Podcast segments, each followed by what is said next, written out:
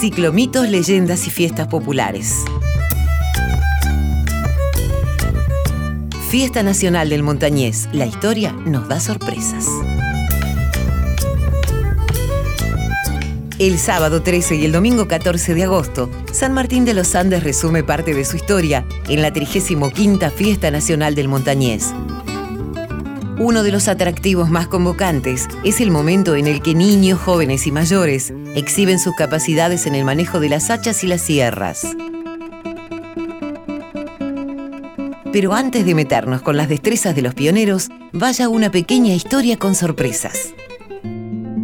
Sergio Lloró, ex intendente de San Martín de los Andes, a comienzos de este siglo, recorriendo librerías porteñas, encontró en unas viejas órdenes de servicio que el verdadero fundador de San Martín no había sido Rudecindo, el hermano de Julio Argentino Roca, sino Celestino Pérez, un militar argentino que luego se supo había nacido en Uruguay.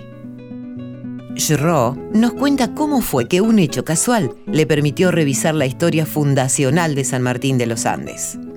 Siempre tuve la afición de revisar viejas librerías, viejos textos, documentos, así que en una de las tantas idas a Buenos Aires por el 2001 logramos determinar que Rudecindo Roca, quien iba a participar el 4 de febrero en el enterramiento de la piedra fundamental, tenía problemas de salud. Quien quedó en comisión en San Martín de los Andes fue el coronel Celestino Pérez, así que ese día cuando se produce el enterramiento de la piedra de fundación de San Martín de los Andes, quien estuvo presente en el acto fue Celestino Pérez.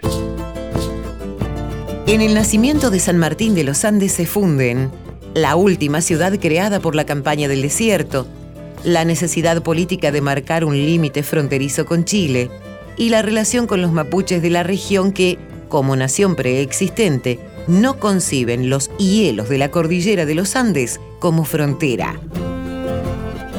En el devenir se sumaron pioneros de origen sirio, libaneses, alemanes, suizos, italianos y hasta boer, holandeses quienes introdujeron el primer barco a vapor en el lago Lácar y se desempeñaban en distintas tareas. Schro cuenta sobre las primeras movidas económicas que le dieron forma al desarrollo de San Martín de los Andes hasta nuestros días. A partir de la creación de los parques nacionales, comienza toda una actividad que sustentó su economía, como es la actividad maderera, y recién a partir del 72, cuando se pone la primera planta de gas, empiezan a generarse aquellos servicios importantes para sostener la incipiente actividad turística y se licita el Cerro Chapelco, y empieza la actividad del centro de esquí, de hoteles, hosterías, cabañas, que es hoy la más importante de San Martín de los Andes. Los árboles nativos como el ñire, el pellín, el coligüe, el raulí son fuente de productos que van de la mueblería fina a maderas imputrescibles para muelles, puentes y viviendas. Sobre esos troncos juegan los concursantes con el hacha, las motosierras y la antigua sierra corvina que requiere de cuatro manos. El concurso de los hacheros contempla a niños y adultos en un desafío que luego se complementa con una gastronomía de fondue picadas a base de trucha, ciervo, jabalí, con jugos y cervezas artesanales, guardando para los postres tortas y chocolates de cocinas caseras o dulces con frutos del bosque. El domingo 14, en el centro de San Martín de los Andes, flamearán las antorchas de madera en un desfile que todos los años renueva la fundación de una ciudad construida por soldados, pueblos originarios y montañeses acriollados.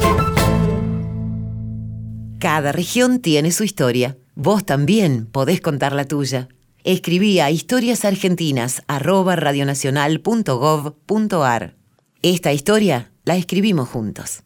Radio Nacional, la radio de todos.